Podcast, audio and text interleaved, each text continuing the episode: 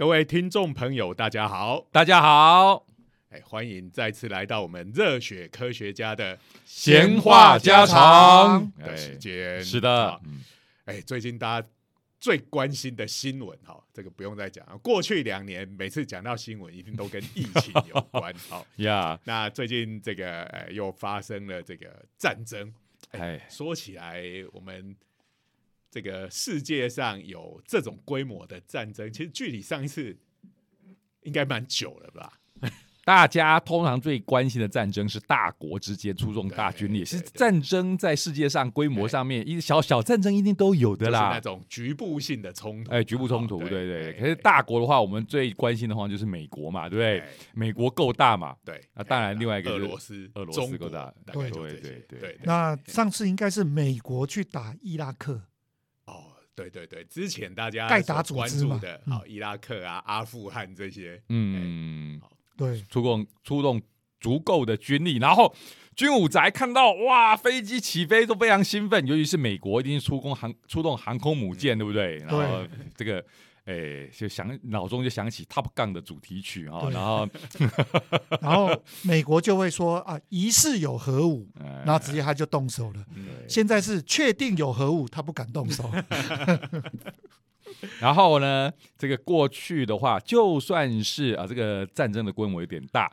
可是呢，美国一旦出手，坦白讲哈，就是大人打小孩的概念。坦白说，那大家当然知道，我们讲的就是最近这个俄罗斯打乌克兰。对，虽然一开始大家都觉得俄国应该是碾压性的，因为俄国怎么样讲都是传统强国嘛，对不对？虽然乌克兰是苏联分出去的，可是大家知道他穷了很久了嘛，对不对？那跟俄罗斯的军力还是不能比。可是呢，大家都知道，诶，这个乌克兰展现了非常强悍的这个抵抗决心。对，那这个其实乌克兰哈，在这个苏联解体之后呢，不是他们就本来很多的这个共和国就独立了嘛？哈，那乌克兰也是其中一个。嗯，那事实上，本来乌克兰这个国家它是世界第三大的核武国家，嗯，哦，因为它是。在苏联时代，它是很苏联很重要的一个，不只是核武的基地，然后呃，也是很多军事研究的重地。对对对对以当年苏联的这个他们分工嘛，对不对？我们是一个苏联大家庭，大家分工。对乌克兰的话，其实它的工业、重工业、军武工业很多都在那边所以。传统上面，其实乌克兰那边的军武工业的底子是非常好的。对，其实它又接近整个它的外围地带，等于就是苏那时候的苏联对外界的整个就是边界了。对对对，那本来因为整个连中欧的那个地方。虽然它不是苏联的一部分，但是它属于所谓的华沙公约组织嘛，对，没错，就是靠边站，它是比较靠苏联那一边的。哇，好久没有听到嘛华沙公约组织，公约组织，这个在当年冷战时代，哦，在我们现在如果有比较年轻的观众朋友、听众朋友。三十岁以下的，搞不好都不知道冷战是什么。对啊，然后北约组织最近也又在提了。我跟你讲了，还好啦，就是娱乐作品以后也还是有冷战为主题的，哎，或者是玩什么战略游戏。对啦，有啦有啦，还对对，那时候还是啊，华沙跟北约的这个然后的对抗，哎，其实还是北约，我们应该要介绍一下哦，这个北大西洋公约组织。谢谢，这个名字听起来。还蛮很帅的，很蛮厉害的样子。他不的确是很厉害，因为他几乎集合了整个欧洲重要的国家，然后大家一起协防。对，那这个那时候因为冷战时代就是分成这个民主以及共产两大阵营嘛，或者说资本主义跟共产主义 啊。那这个呃，对了，为首的就是美国跟苏联哈。所以刚刚讲民主哈。也许有的人不太同意，共产主义那边的人，他们自己也自己觉得自己很他们的国家的名字都叫做什么？叉叉民主共和国，人民共和叫这种名字的名呃名字里面有民主的共产国家，其实还蛮多。对 他们认为民主这两个字就是跟好人是等义的哈，所以怎么会讲自己不是好人呢？那那时候当然就是两边呢，因为我们知道这个。苏联呢，它有一大块，但是在亚洲这边，嗯，那有一半是在苏这个呃欧洲这边，嗯，但其实如果以那个他们的政治经济的重心，像莫斯科啊什么这些大城市，其实是比较集中在欧洲这一边的，对对对。那所以对于这个西欧这些国家，哈，英呃英国、法国、德国这些，哎，他就跟苏联靠超近的，对不对？对对。所以。呃，他们当然是属于这个美国为首的这个所谓的民主或者是资本主义的阵营。那两边其实就是在欧洲，等于是这两大阵营直接接触，好，而且极有可能发生冲突的地方。嗯嗯。那讲了这么久，我们话题其实被岔开了，所以你知道讲说，本来乌克兰是有核武的，对对对。那后来呢？因为分家了之后，大家也知道，这个共产主义的这个政权一崩溃之后，因为他们本来都是计划经济嘛，好，那其实那个这个经济就会变得非常的不好，因为本来是哎上头有这个老大哥带着大家一起做，这时候做什么，那时候做什么，那通通没有这些。资本主义的市场机制完全没有。嗯，那当这个共产政权垮台了之后，然后资本主义的市场机制还没有进来，就形成了一个真空地带，非常不稳定的状态。对，所以乌克兰呢，它虽然有很先进的这个军武的研究，然后他们的境内有几也有几千枚的核弹，哦，可是养不起。对啊。那后来就是这个呃，俄罗斯那时候苏联瓦解了，就变俄罗斯，然后跟美国啊，他们就出来，哎，瞧来瞧去，哈，因为大家就说啊，核武这个东西太危险了，哈，尽量有的人越少越好，好，这个就是我们本来在俱乐部里面的人呢，就排除新会员。这样，好，所以就是把这个呃乌克兰的核武啊就给解除了，好，然后乌克兰呢后来其实他们就也把这些他们的军武科技的这些东西有点像主产这样就卖了，嗯。比如说，中国的第一台航空母舰那个辽宁号，嗯，其实就是乌克兰卖给他，对呀，然后再由他们去改装，好，那蛮多军武科技。当初苏联其实他跟这个中国虽然大家都是共产主义的好妈鸡，但是其实他还是不会把最先进的科技给他。但是后来这些科技有蛮多是就变成从乌克兰过去，因为他实在是穷怕了。没错，没错，对，好。那所以其实就是变成乌克兰，它就其实现在在这个军事上，它就变成相对一个比较弱小的国家，尤其是跟俄罗斯比起来，这个俄罗斯这个瘦死的骆驼比马大，对不对？嗯。好，所以虽然它现在已经跟当年的苏联已经不能相提并论了，可是它还是数一数二的军事强国。是啊，是啊。所以呢？刚才讲到了嘛，所以这个开战的刚开始的时候，大家都觉得哇，这个很会碾压大人打小孩哈，就跟美国那个前任的到处这个大 出征一样。但是刚刚讲到了乌克兰哇，展现的意外的这个抵抗决心，所以呢，这个从无责任的军武宅的眼光来看的话，哇，这个就变得好看了。讲人家战争好看，对啦，但是这战争我们还是要讲是很残酷的，所以我们这个节目是呃。算是走比较轻松一点的路线，嗯，呃，不过这个尤其是当战争陷入焦灼状态的时候，现在这个普丁那边的他们用的这种武力有升级的趋势，是啊，是啊，所以基本上只会越来越悲惨了哈。可是刚才讲到了嘛，就是说如果就是从这种对抗的那种强度的剧烈程度来看的话，哇。真的就是大家会不瞩目很难的，对对，这一定是升级的。而且就是大家一开始看哇，美国跟北约，你们这是什么什么反应呐？这有够软烂的，真的看起来一副超废的样子。他说你俄罗斯要去打，哈哈我们就在旁边干两声，说说谴责你啊，因为大家可能也预期一两天大概就战争就结束了，你想干什么也来不及了。嗯，那就有点像几年前那个。俄罗斯拿下克里米亚那样子，就大家哈就一份一阵哈声中，然后就拿走了。可是克里米亚那边也没有爆发这么大剧烈的武装冲突，而且克里米亚有很多人，其实也是他本来比较就是比较亲俄的，对对，这也是乌克兰内部的问题。他们东边的人是比较亲俄罗斯，好对对然后西边的人就比较亲西欧这这。不过哈、美国倒是有一直该啦，他该很久，可是那时候普丁都一直说没有没有，哎，真的是得佩服一下美国的情报。这个其实坦白讲，我们这种在局外的啊都会觉得，怎么可能打得起来？怎么可能打起来？哎呀，真的就打起来。美国就一直讲说一定打一定打，对，啊，就最后真的是还普丁还带否认，结果就出兵了。所以，那我们今天要来讲的主题呢，其实不是这些政治、政治跟军经济、呃那那不是我们军事的部分。好，我们还是要讲物理。是好来是要讲普丁如何扛那一只熊吗？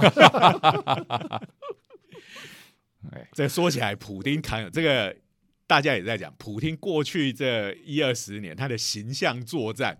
其实也是蛮厉害的，蛮厉害的。好就是俄罗斯，大家一讲都讲战斗民族，对不对？然后总统可以赤手空拳 跟熊啊。搏斗，那这个东西其实首先如果要开战的话，这个心理上马上这个就造成非常大的压力，对不对？对啊。好，那不过我们今天要讲的物理不是这个，好跟普京无关，就是 对对对，就是说，哎，这个乌克兰，他的老百姓，他的军力大家都觉得很弱小，好，嗯。那怎么跟这个呃俄罗斯他们有各种的重装备，然后又有强大的空军，什么这个弹道飞弹、巡弋飞弹这种东西，哎，打了两三个礼拜打不下来，而且最重要的是哦，打了就是出兵的第一天，马上他们总统乌克兰总统就在呼吁全国人民哦，在家里做汽油弹。你那时候就想说，哇，汽油弹要去对付对啊。这种这个汽油弹，我们过去比较常看到，就是在一些街头运动的抗争、街头运街动运动。嗯那其实像台湾的街头运动，相对来讲还算温和，温和我们还不太有出到这个。能够去扎一部车，大概就被为哦，这个当然是非常对对对而且就是人民也会觉得，哎、你这样会不会太超过这对样子啊？但是比如说像，哎、也是差不多那八零年代那时候，韩国、南韩他们那时候的抗争，哦哦，就超厉害。哦。哎日本也是啊。日本那个安保斗争是不是对全共斗。你不要讲什么，我们最近看隔壁岛的那个香港，香港啊香港也是有也是。出的，哎，对。那这个其实就是它变成一个象征，对不对？嗯，就是你弱小的老百姓要跟对抗那种组织性的武装力量，哎。哎，大家好像就是会拿这个东西出来，，没错，然后这个我们讲那种街头抗争，呃，除了比如说你说中国六四事件，那个真的是开军队出来镇压哈。我们刚刚讲的几个，比如说台湾也好，香港也好，哦，韩国那个当然也是很严重哈。哦，那个也是也军队也是军队出来，但是大概是像这种抗争的程度，军队出来，呃，大概还是比如说呃什么催泪弹啊、嗯烟幕弹这一些。好，那但是你看，像乌克兰对上俄罗斯，这个是对上了这个战车、大炮、飞弹这样子的重装备，你怎么想都觉得是不成比例，那个力量是不成比例，对啊，对不对？差非常的多。可是我们今天就要讲，嗯哎、其实从物理上来讲，没有你想象的差那么多。哎，嗯，就是物理的。我们当然觉得哇，军武是很多高高科技呀、哦，这个让我们这种觉得有高科技就可以啊、呃这个碾压那些呃低科技的东西，这的确有它的面向对对，对对没有错。那我们接下去如果讲这个物理，会不会被那些呃在野人士就拿出来讲？我们干嘛买买军武啊？对不对？我们就直接扎来做 所以这个东西我们会讲，其实呃，应该是说在某一些层面上，嗯的确有足以互相对抗的力量。嗯，但是并不是全面性的都汽油弹比较厉害。如果真的是这样，那国家本来就也不会买武器。对啊每个国家都在做汽油弹你看看。我我们我们真的每一年国防预算真的是高到一个非常高。不过我我讲哦，哎国防预算高这件事情，我绝对是赞成的，因为我们实在是有一个局势是很非常的艰困。好啦，如果热兵器这个东西，大家平时因为很少接触，对对对大家大家大家对，呃，我们用冷兵器来做个比方好了哈。你拿了一把武士刀来来，我当然觉得武士刀超可怕，就对不对他妈的，我拿个菜刀跟你对抗，我还是可以跟你对抗。你不要说我菜刀每天在厨房里用，就没办法跟你武士刀对抗，我还是可以对抗。但是真的要我选，我还是会选武士刀来跟不你打。不不不不，就是买兵器就是这样子嘛。刚刚呃，徐老师先讲了一个热兵器，后来又讲一个冷兵器。对不起哈，你没有解释到我哈，热兵器是来来来什么？这个我来讲冷兵器。冷兵器就是它是冷的，兵器就是它。对不起哈、菜刀在厨房里还不热啊！请你不要以为我是把它放冰箱，我们并没有把它放在冰箱。你什么武器会放冰箱啊？消化甘油、哦这个的确需要解释一下。这个 Zero 老师他是所谓的军武宅，也就没有没有没有没有，我我一直没有讲我是军武宅，我绝对不是军武宅，我也不是铁道宅，请不要这样。你不要这样子哈、宫崎骏跟押金手都这样在自称哦，对。通常有一个人一再强调他不是什么，那不要怀疑他就是。对啊，然后一再强调我是什么，他本来都不什么。对我们这种真正的非军武宅来讲，对，这名字还是需要解释。我还是说，真正的军武宅的眼中，我这种根本就是军盲哈，在他们口中的军盲。好，anyway，所以热跟冷，其实刚才讲的就是最简单的讲法，就是里头有没有火药，会不会烧，会不会爆炸。我们晓得当初的这种呃武器的革命啊，最早就是就是你做出枪炮来了嘛，你用火药的力量把这东西投射出去嘛。你晓得别的不讲，你刚才讲以前的投射兵器，最最大家联想就是弓箭嘛。哎，看一下，你不要以为射弓箭很简单呐、你要拉完那个把弓，其实你要很强的背力啊。，哎所以当年这种军武的革命，就是做出枪来了，你就算是没什么训练的农民，你拿出枪来，你还是可以轻松的就在远距离，呃应该说简单的训练就足以让他呃在远距离杀人。那我可不可以再问一个问题？弓箭上面绑炸药，然后射出去会爆炸，那算冷兵器、热兵器？哎 这种这种好像比较，哎，你讲的是这个那个鹰眼是不是？开玩笑，我他要讲说火箭，对不对？那个火箭不是那个火箭，是那个火箭。对啊，那个上面这个空明哎什么火烧连环船，对啊那像那种火箭算冷兵器还是热兵器？那够热了吧？对啊，好热够所以，请不要，请不要误解哦、虽然那个很热哦，可是你射的时候，你还是要靠你的双手哦。那个其实还是要算冷兵器的范畴，就投应该说这个投射的方法啦。哦所以冷兵器跟热兵器的差别是专门指投射的方式。其实应该说，它造成军武革命的关键就在于你是不是热兵器的导入，会造成你在这种呃兵器的使用上面可以呃有有很大的变化。这最主要就是呃这种非训练的人就可以很容易，上手。我我我想这东西有时候在讲的时候，大家也是有点概括性的讲，是是是并没有那么的明确说哦一切两断。不然我说像地雷这种东西，如果说以投射来讲，那它是不是应该算冷兵器？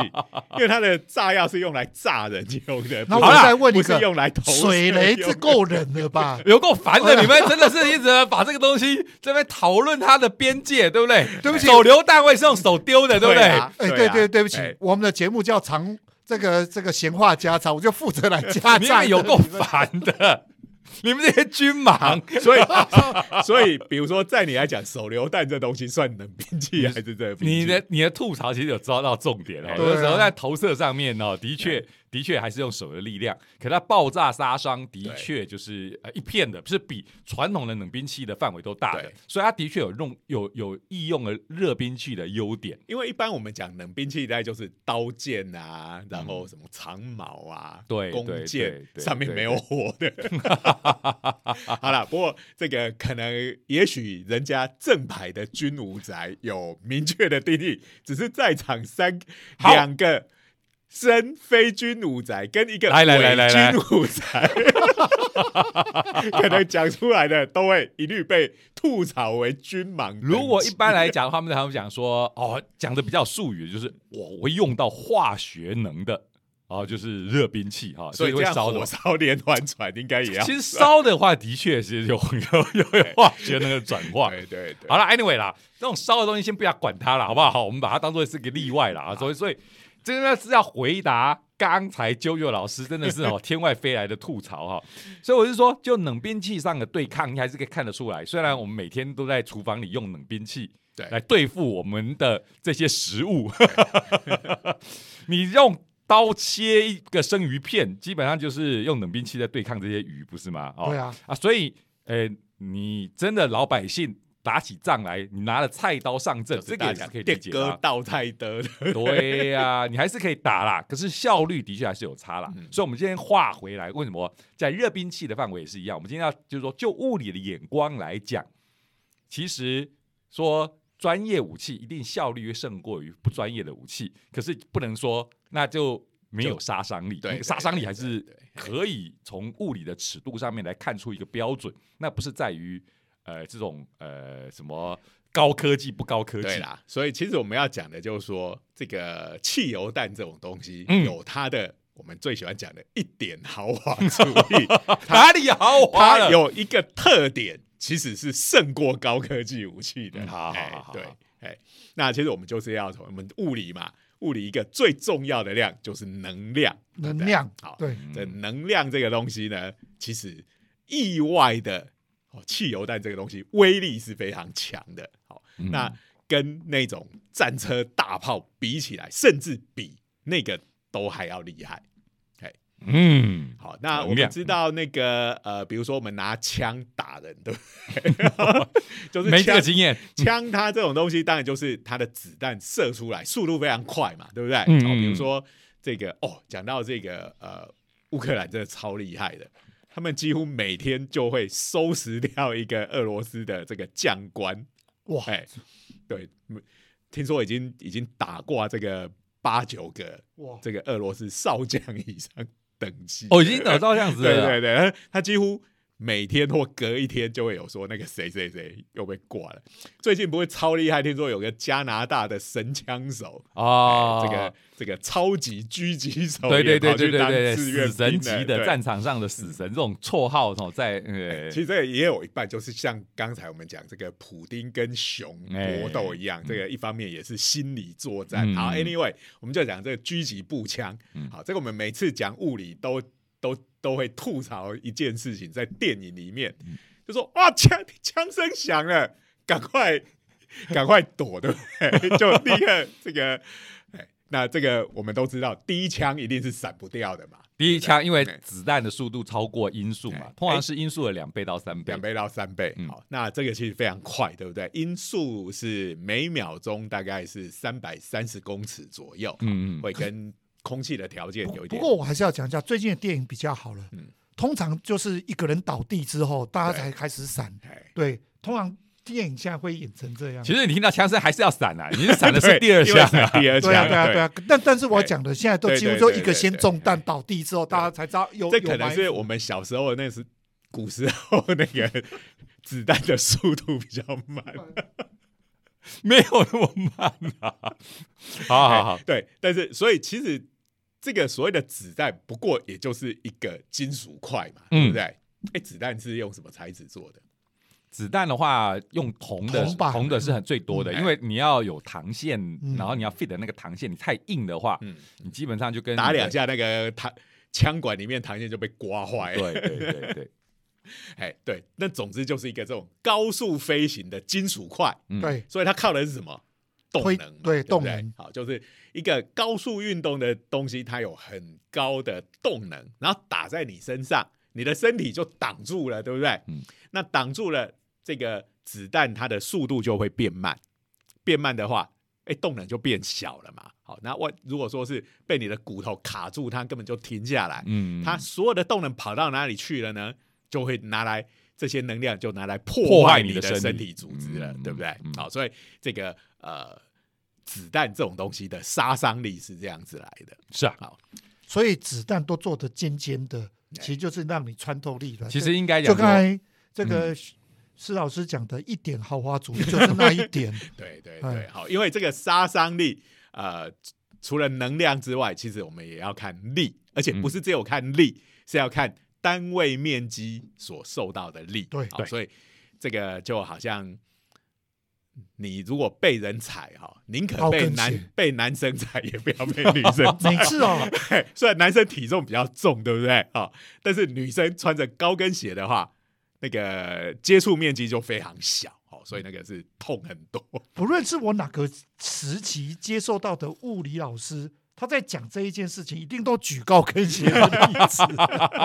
好像讲了一副物理老师都被高跟鞋踩踩过一样。没有，那个就像我们看恐怖片的时候，虽然我跟徐老师都是不看恐怖片，他常常会有一个，他们就进入到一个破旧的那个房子里面，对不对？嗯，然后就常常有这个呃男女主角进去，那女主角当然女主角都要很漂亮、光鲜亮丽嘛，但踩在那个木头的腐朽的那个楼梯板上，就常常被她的高跟鞋就踩破一个破了就会陷在那里。这个是还蛮常出现的场景，对不对？好，所以我们都没有被高跟鞋踩过，不过都可以猜得到，那个其实是很可怕的、哦。所以基本上高跟鞋是算冷兵器还是热？当然是冷兵器啊，火烧高跟鞋才是热兵器，没有啦，没有啦。好 好啦，所以呢，刚讲到的就是能量嘛，哈，所以一般来说，就我们物理老师在上课的时候，常讲说，哦，能量就有一个单位叫做焦耳，嗯嗯，我们说完就是多少焦耳多，哎，对，这个还记得吧？这个不记得，我对不起，我还还给人了。好好好，反正我们就常讲焦耳是能量的单位。可是呢，这个对于一般人可能没什么 feel，就是说哦，这个焦耳的大小，因为我们常讲速度，你是很有概念的。对，因为速度你可以拿跑步的速度啦，对对对或者是车子的速度来做比较。那我说每秒跑一百公尺，你脑中就很有概念嘛，一秒钟跑一百公尺，哇，超快的，对不对？那人类，因为我们跑百米差不多是十秒，所以人类如果你能跑在十秒里面，你就可以看到神的境界。对，这是短短跑加僵了，偶里对，我这漫画超老，小山田，小山优小山优，那个日文的优，你把它看作甜的，不愧是当时还看不懂假名的小学生。对对对对，我反正随便读。我跑在十秒内，，OK，我就眼睛发黑，看到神的境界。好了，反正你可以看到不算一下过他里，面的确是讲，他说是因为缺脑，哎哎，大脑脑缺缺氧产生的幻觉。好。好好。所以呢，我们晓得这一个，如果是百米，你跑十秒内就是每秒十公尺，就是世界级的选手，所以大概可以有有机会也拿到参加奥运的。那时候不是讲说十秒之强嘛，就是一个障壁在那边要突破十秒。所以这个大家对于这个数字都很有感觉。可是如果说一百焦耳，你通常就觉得啊 这这这个这个这个多这个到底是大还是小？对，各位，我这边跟大家分享一个我上课一定要讲的。一百焦耳足以打破我的头，然后让我送到医院去缝了七针。哎，请问你这是只是物理上的推估，还是你真的有发生过这样的？我跟施老师，是小学同学，小学的时候这个件事情发生在我们四年级到五年级的左右的时候。哎，我怎么没有什么印有有象？有有有有哎有有，你们没什么印象？被打的是你吗？被打的是我。对对对对对，那我可不可以问一个问题？为什么你小学就知道被你被打的那个力道有十焦耳？因为很简单，那时候我们流行射纸飞机，嗯，对，然后有我们那时候射了很多纸飞机，然后呢，有些飞机卡在树上，嗯然后有同学拿石头去丢，丢，然后跑到二楼到三楼去丢那颗石，那丢那个飞机，想用石头把那个飞机丢下来，我就在就在下面，OK，我在 下面接那个掉下来的飞机机，。对的。那我前面的同学哦，这个施琴老师小学的学号还记得是十九号，哎是十八号的同学哈、黄同学 孤影你是。骆驼是吧？记仇记哎，这我们那么久，个我们的同小学同学十八号的黄同学，如果你有在听我们这个节目的话，哦，请跟我们联络。我靠这，个徐老师要找你算账。不得了了！他他站在我前面，然后忽然就蹲下来，他就要闪前面的石头。我在站在他后面哈，视线被他阻挡，因为所以他身高比较高，所以我没有看到那颗石头飞过来，所以他那个石头就打在我头对对上。对对对对对。那你怎么会怨人家？人家只是反射神经好，对闪躲得快呀、这个又不是他丢的，他应该勇敢的挡住了。因为他乌克兰人咯。漫画都这样演不是吗？你看嘛，就好像俄罗斯打了乌克兰。然后其实很多人都在骂美国跟北约，这是同样的烂比喻？你应该去挡啊！什么烂比喻？哎，我觉得这比喻挺贴切的，你怎么说烂呢？好了，所以呢，这个我们前面的我这位黄同学忽然蹲了下来，然后那个石头就打在我脑袋上，然后呢就立刻送到医院去缝了七针哈。然后我可以后来事后推估，那颗石头大概一公斤，它从三楼呃飞下来。好，各位，所以这个从物理上其实可以算嘛，就三楼的高度大概就是十公尺左右，石头大概一公斤，然后重力加速度是九点八公尺，对，也算注意十。对对对对，所以就是呃用国际标准制来算，你一算就可以算出这一个它的能量大概就是一百焦耳左右。哇，太厉害了！所以各位，我亲身体验，一百焦耳打在脑袋上，集中的范围，那个石头跟我脑袋集中的范围，大概落在呃一平方公分左右，所以我就送医院了。所以基本上，我们的听众朋友现在有概念了。嗯，对，一公斤的东西从三楼丢下来，是一件很危险的事。这个平时大家都知道了啦，石头从三楼掉下来一定要闪啊！而且这个就刚刚这个我们讲到子弹的形状，哈，这个那个石头应该是有一些尖角的才会这是啊么严重。是啊是啊哎对啊，那刚刚讲到了嘛，就是能量的概念大家都没有，可是我亲身作证了，几百焦耳，然后集中在一个小区域就是危险的了。哎，所以我们可以来看一下刚才那个子弹，好，步枪的子弹，好，那如果它的速度，我们如果以三倍音速来讲，哎，我们这个就是所谓的费米问题嘛，哈、嗯。就是做数量级的估计，数字不用算的太精准，好，大概就是它大概落在哪个范围就可以了，嗯嗯，那所以它的秒数是一千公尺，哦，这个比起刚才那个楼上掉下来的石头，感觉就厉害很多，没厉害很多欸。对，对一千公尺。不过子弹如果是步枪的话，它的重量当然是比较小一点啦。一般大家在讲到子弹的时候，问我比较容易估算，都说十克。克对，还 有我建议我们用二十克，好，我是比较厉害的步枪的子弹。OK，这是为什么呢？大家应该还记得国中学过一个动能的公式，嗯好，这这跟刚刚呃石头从楼上掉下来，那是用重力位能的公式。嗯我们这里用的是动能的公式，我想这应该是我们的听众朋友蛮多人应该都还记得的，嗯。就是动能等于二分之一 mv 平平方。哦哦，连啾啾都记得，我相信大家都记得。我们少哎少少数的几个这个公式，这个大概记得印象很深刻。嗯，对，除了那个 PV 等于 N 答打 题之外，大概 这个是最对这个大概是会记记得比较。那因为我们要用所谓的 SI 制，好，就是质量要用公斤嘛，哈。。对，那所以刚才我们用二十公克就是零点零二二公斤，零点零二那因为前面二分之一 mv 平方嘛，那就变零点零一。好，这个大家记下来。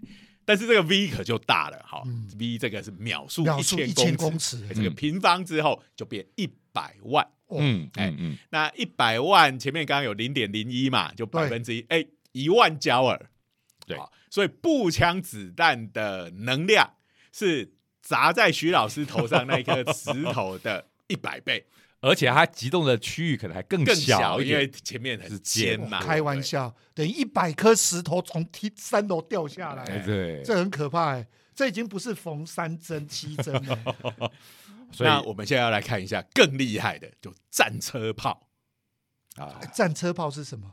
战车战车不是上面大家都会画，居然有人问战车炮是什么？战车炮就是战车炮啊，战车上面的这个炮啊。幼稚园哦大家都会画战车为底下，重点就是下面要有个履带嘛，对不对？对，上面要有个盖子嘛我，们叫炮塔。对，炮塔，炮塔就伸出一根炮，那那个是炮那就是战车炮。可是有时候那个战车上面还会有架机关枪啊，对那个哦，对对对，那个就叫机关枪，叫机关枪。我以为是在讲这一个，没有没有没有，我们就直接就是打，我们就一下子。升级啊。战车炮，其实前阵子还有流传，就是这个俄罗斯的战车用炮去打民车嘛，哇，那个真的是很恐怖啊！对啊，对啊，哎，因为我们刚刚讲的是步枪的子弹二十公克而已，嗯就已经杀伤力是头上缝七针的一百倍了，那请问？炮弹大概一颗多重？炮弹其实如果我们呃，我们也是估一下嘛，哈，这个我们不是真正的军武宅，好，比如说我们是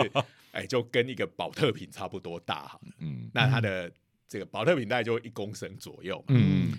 那它是金属做的，我们常见的金属密度大概就是在十左右，嗯。那一公升的保特瓶装水是一公斤，嗯，那如果它是个炮弹的话，大概就是十公公斤。斤左右的数量级，没错。啊。虽然我们可以查，不过我们用刚才的这个比喻，对对应该大家可用用以猜得到。数量。级这样子对就可以嘿猜到差不多。那事实上，我有稍微瞄过一下，那个炮弹其实哦有大有小，那个大小会差很多对啊，我们讲说那个口径大小不一样，战车那个大台小台，像现在很多台湾的公园里头也都有摆个几台报废的战车，有时候会有战车，会有飞机，对不对？嗯那个就是超小台的。嗯那像我们最近买这个美国这个 M One A Two，这个就是属于超巨大型的战车。嗯，所以那个这个当然就就是越来越大了那个炮弹就是可能就是几十公斤，有十公斤到五十公斤，甚至将近上百公斤的都有。哎哎好那我们也是一样，为了计算简单，因为我们都知道有二分之一，所以我们就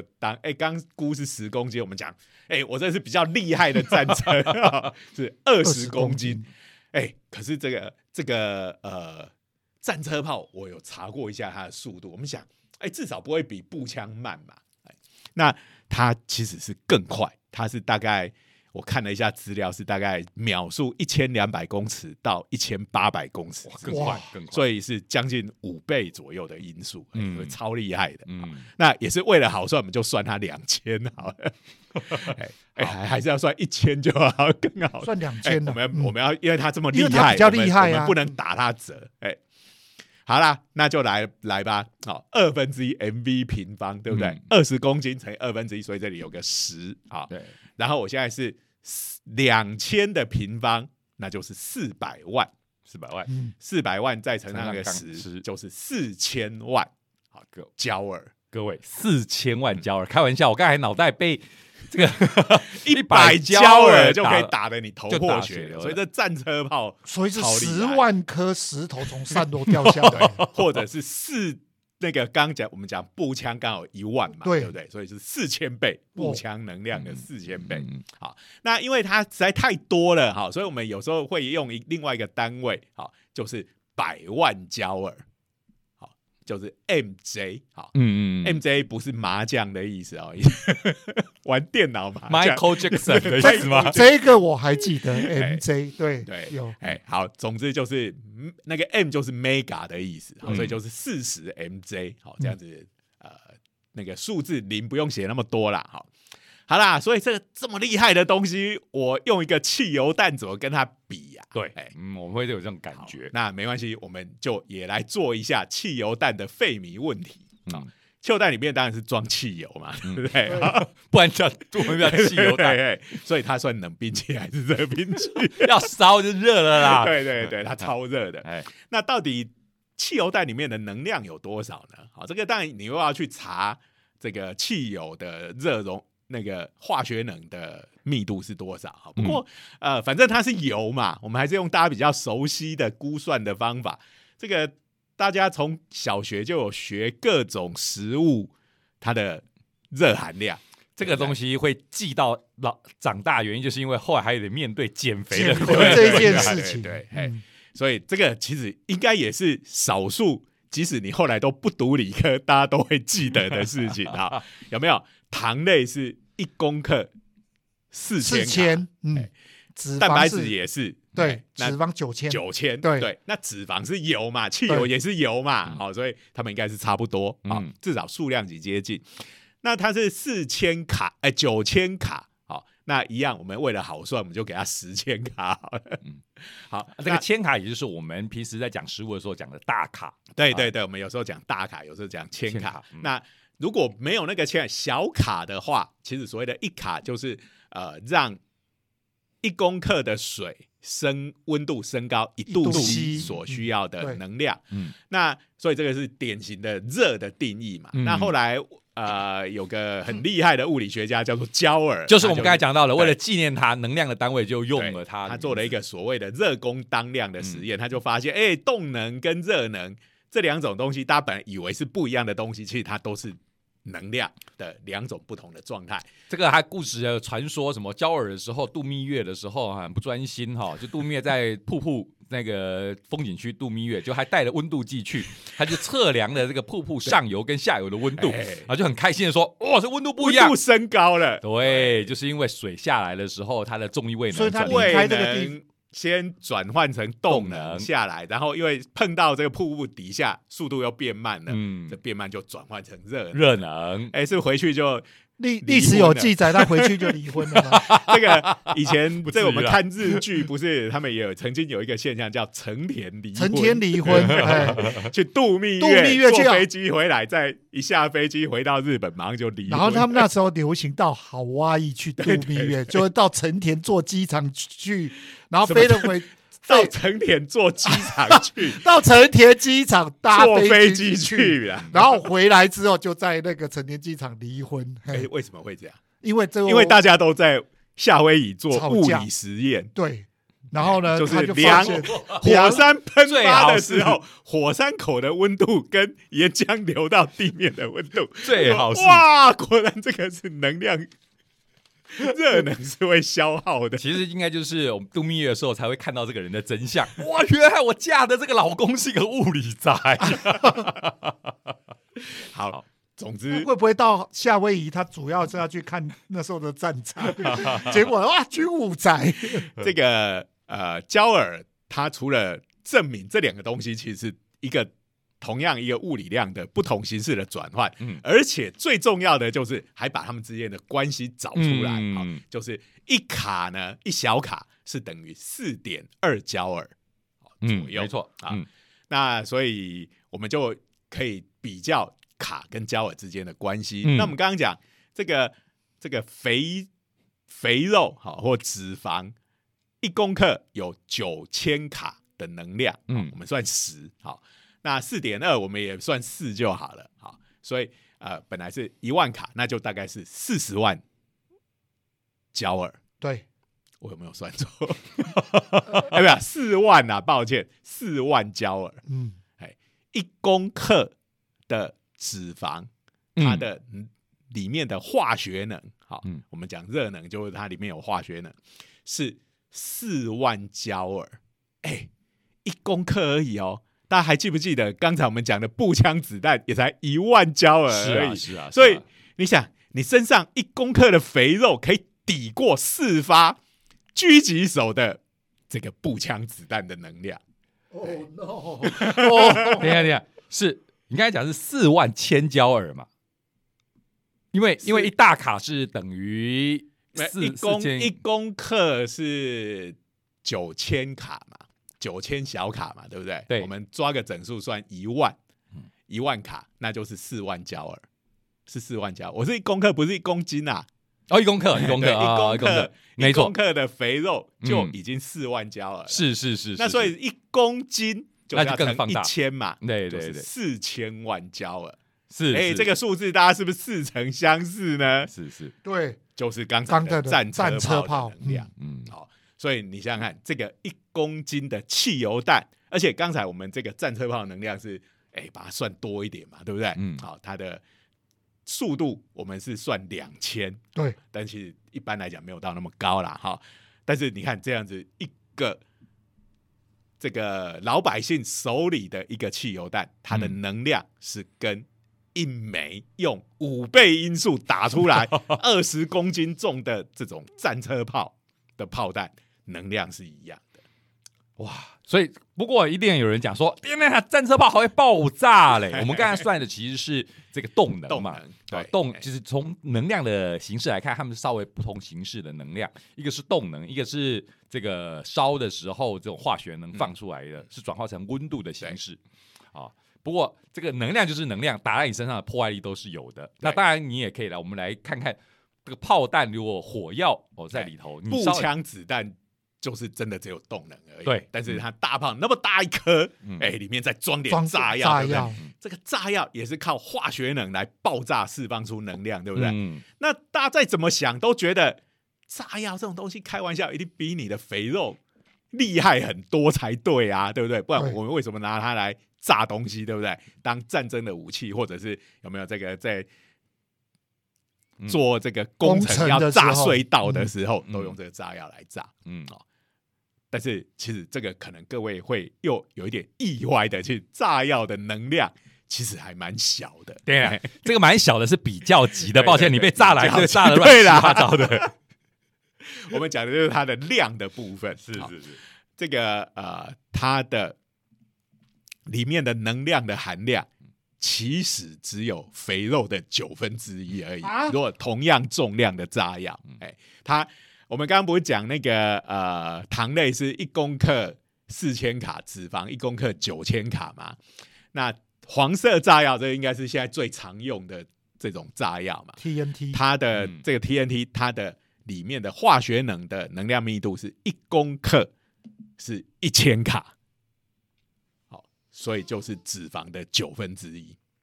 嗯，意外的意外的，我有一点没办法接受这个事实。哎，对啊，为什么它能量那么低，你还拿它来做炸药？对啊，其实这个就是我们刚刚讲的，能量只是其中一个面向而已。好，那炸药这种东西，其实它的厉害的地方在于它的反应速率超快，超快的，哎，它可以在非常短的瞬间把所有的能量全部释放出来。哦，我懂了，它等于是在极短的时间之内有这样的能量直接爆发而。且它烧的时候，它自己就可以烧，它不需要空气中的氧气，对它自己就可以烧，这就是很大的优点了啦。对啊，嗯你你在烧油的时候，你一定要跟旁边的氧气做搭配嘛。对对对对对，嘿，所以有时候当你氧气的供应不足的时候，它就变成慢慢烧。嗯，那但是炸药的东西，它就是，哎，不管它外面环境是怎么样，它都是可以炸的。嗯如果它是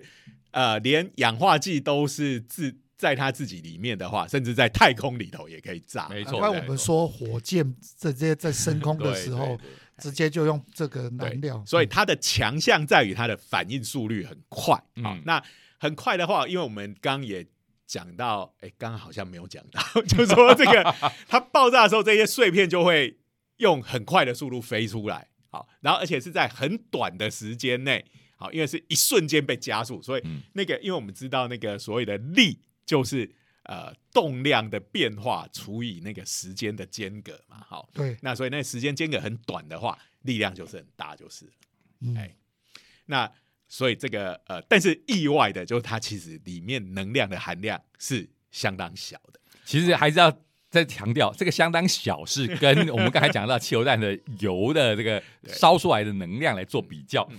再怎么相当小，我们刚才讲的说就是一克而已，一克就有一千卡左右，对不对？然后用热功当量来算的话，那就是有有四千焦耳焦耳。哎哎，开玩笑，也是把我头打打破四十个徐老师的，其实我刚才经过这样的推演，我了解物理有一个很重要的能量，当然是一个破坏力的一个象征。能量越大，当然破坏力就越大。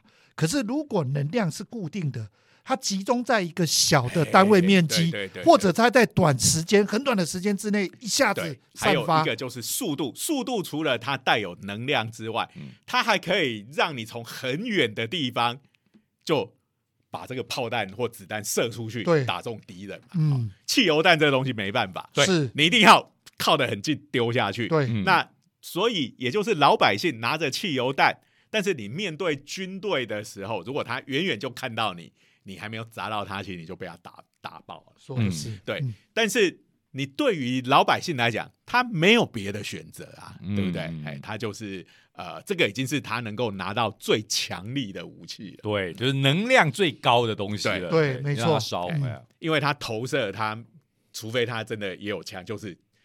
全民国防，每个人都拿到枪的话，当然就是另外一回事了。嗯哎，所以这个现代武器，哈，我们刚刚讲这个战车炮，你看它就是可以做远距离，然后非常快速的攻击，嗯。啊，让对方即使发现他已经开炮打我了，但是因为那个炮弹飞得非常快，嗯嗯。也闪也闪不掉，嗯，而且它呃，因为动能这么大，然后它的再加上它的形状，啊，让它能够穿透这个建筑物的墙壁，还有比如说对方也是战车的话，哎，现在的战战车都超夸张的，那个钢板都是几十公分的，对啊哎，没开玩笑，哎，所以我上次看到一个说，哦，他们那个我们不是开车的话，那个汽油烧一公升的汽油可以跑个十来公里，对不对？好，他们那个战车烧一公升的汽油只能跑几百公尺而已。所以这个又是也是一样能量嘛，嗯对不对嗯？好，他要把汽油里面的化学能转换成让这个战车可以跑的动能，对好，所以战场上无处不是物理。对啊，这所有万物的道理嘛，所以它到处都有。哎，我我再问一个问题哈，那假设刚才讲的那个坦克车，好战车，我用汽油弹直接丢在那边，它大概爆炸，它钢板很厚，里面的人不会受伤。可是因为呃汽油弹它有所谓的液体，它会烧起来，那它里面的人会不会因为这样子被烧死在里面呢？这个就要看情形啊。嗯，就是说呃，像汽油弹有的是，比如说它刚好有什么空隙可以塞进去，烧烧进去，对，或者是它去烧它的履带，嗯，因为它的能量，它烧的时候可能它没有办法烧穿那个战车正面的那种。钢板，因为实在是太厚了啊。那但是烧履带的话，可能比比如说把它烧到有点变形，它就卡住不能动了。嗯，那你如果说要正面，它这个完全防御状态的战车。你要靠这样子的热量把里面的人烧死，我觉得可能还是有点困难。履带可能还是有一点难，因为履带其实也是他们战车在运动的时候非常重要的元件，一定也是保护的很好。通常大家都讲说，就是跟引擎相关的地方是通常最有弱点的，因为引擎总要排气。抱歉，这是热力学定律告诉我们哈，引擎一定要排热的地方。那因为它要排热又要散气，所以它必定有洞会漏漏出来。这个就是哎，星际大战的时候死心的弱点一样的概念。你一定有一个这个洞要跟它的动力中心连在一起，或者是什么怪兽，当它张开嘴巴要喷出这个怪兽光线的时候，你你的你的这个地球防卫队的这个飞弹就从他的嘴巴打进去。对，不过很遗憾的是，地球防卫队的飞弹通常还是没有用，最后都还是要靠超人。好，所以其实就是说，它要作为一个机动的车辆。其实必定还是有它的弱点，嗯，因为它机械上的构造是必要的。其实哈，战车的这个战车搭乘的这个驾驶也好，或者是车长也好，他们的视线意外的受到的很多的阻碍。对，所以战车其实很不容易看到外面的。他们不是我常常看到，不是挖个小洞。哦，挖个小洞就直接那边探望，有的我还有看过用潜望镜的。有没有听过以前宫崎骏在下雪天为了体验战车兵的辛苦，就在他那个被雪沾满的车子上面，在前面画出一个一道横的，哎，擦干净的地方，然后再模拟开车战车兵开车，然后结论就是会撞到人。废话，对这个也就是说危险，你的防护。跟你的机动性，嗯，跟你的视野，对，等等，其实有很多互相矛盾的因素在。对啊，所以你说我们这种老百姓要对抗战车，它是有可能摸过去，然后把汽油弹扎在它的弱点上面的。好啦，当然还是很危险啦，我必须说了。希望这个这个战争都不要爆发。哎，对，哎，不要面对这种尴尬的处境。你想想，没有没有受过军事训练的一般平民老百姓，要去对抗那些。充满的这个，这个军事技巧的这个士兵，你真的没办法。对，不过哈，刚才讲的都是今天非常严肃的。不过我们还延伸一个，虽然也是跟我们以前常常讲到的事情有关，就是为什么减肥这么 难？大家应该应该听到这里就知道为什么。哎，对啊，能量那么多，对，因为你吃进的东西就是这样。你吃了这个什么五谷牛小排，充满了油花，这个东西你简直就像吃了一个汽油弹一样。什么吃了汽油弹，等于吃了好多的 TNT 炸药？对，对，是九倍的 TNT 炸药。或者你吃了一公斤的这个牛小排，你就好像吃了一个战车炮。我天哪！那你看嘛，我们。这个吃进去的东西，它是热能，对不对？是这种化学能。我们知道，现在已经知道，化学能的密度是非常高的。对，那我们减肥是靠运动嘛？哈，一个是节食，节食当然就是你减少这些化学能的摄取。嗯啊，那但是运动的话，大家已经都知道，动能比起来，其实比这个化学能其实是要来的小小很多。哎哎，这就是减肥为什么这么难？其实应该要讲。要不是减肥这么难，我们古就是说我们远古的祖先一整天只能打到一只兔子，他就饿的要死。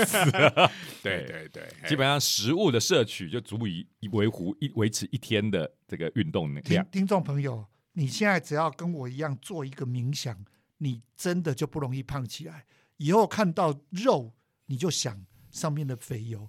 九倍的黄色炸药 放在哪里，或者是一克牛排摆在那里，你就看到一颗战战车炮的穿甲弹在那对里，这个搞不好军武宅看了觉得哇，食欲大开。大 开，啊反正是阿宅了嘛，罗班胖他也不在乎了。对对对好，那你就成为一个军武肥宅好了，这个谁也救不了你。哎好啦，我们今天时间差不多了，嗯好，然后我到现在才想到今天没有自我介绍。是的，哎，好，节目最后来，我是东海大学应用物理系的施启林老师。我是中原大学物理系的许金玲许老师。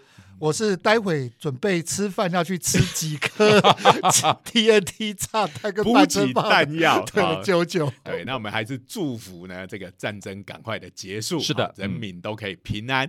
那顺便也是打一下预防针啊，哈，我们这个是以物理的观点来看这些兵器，好，嗯那如果有真正的军武宅觉得啊，这三个军盲不知道在那边讲什么，好我们不牵涉到这个现代兵器的设计啊、性能什么这些，纯粹从基本的物理定律来探讨没错啊、情。大家一定会讲说，穿甲弹讲的原理实在太简单了。我们没有讲，其实也没讲到穿甲弹啊，就是说那个炮弹还有各式各样的形式，我们不讨论这些东西哦。那呃，所以我们是从基基本的物理啊、嗯来做这个探讨。好、嗯那我们今天的节目也差不多就到这里啊。嗯，那最后还要一定一定要打一下广告的，就是我们的 YouTube 的频道。开玩笑，这么棒的节目，对对哎如果你嫌我们这个 Podcast 实在讲的太啰嗦了，嗯好，那就来看这个长话短说版的热血科学家的长话短短说说，哎，哎，这个 YouTube 的频道，欢迎各位要收看。啊。嗯，那最后要感谢科技科技部部，哎。的，计划的支持。哎，嗯。听说他已经正式改名了，已经又变成国国科科会了，不过网站好像还没更新。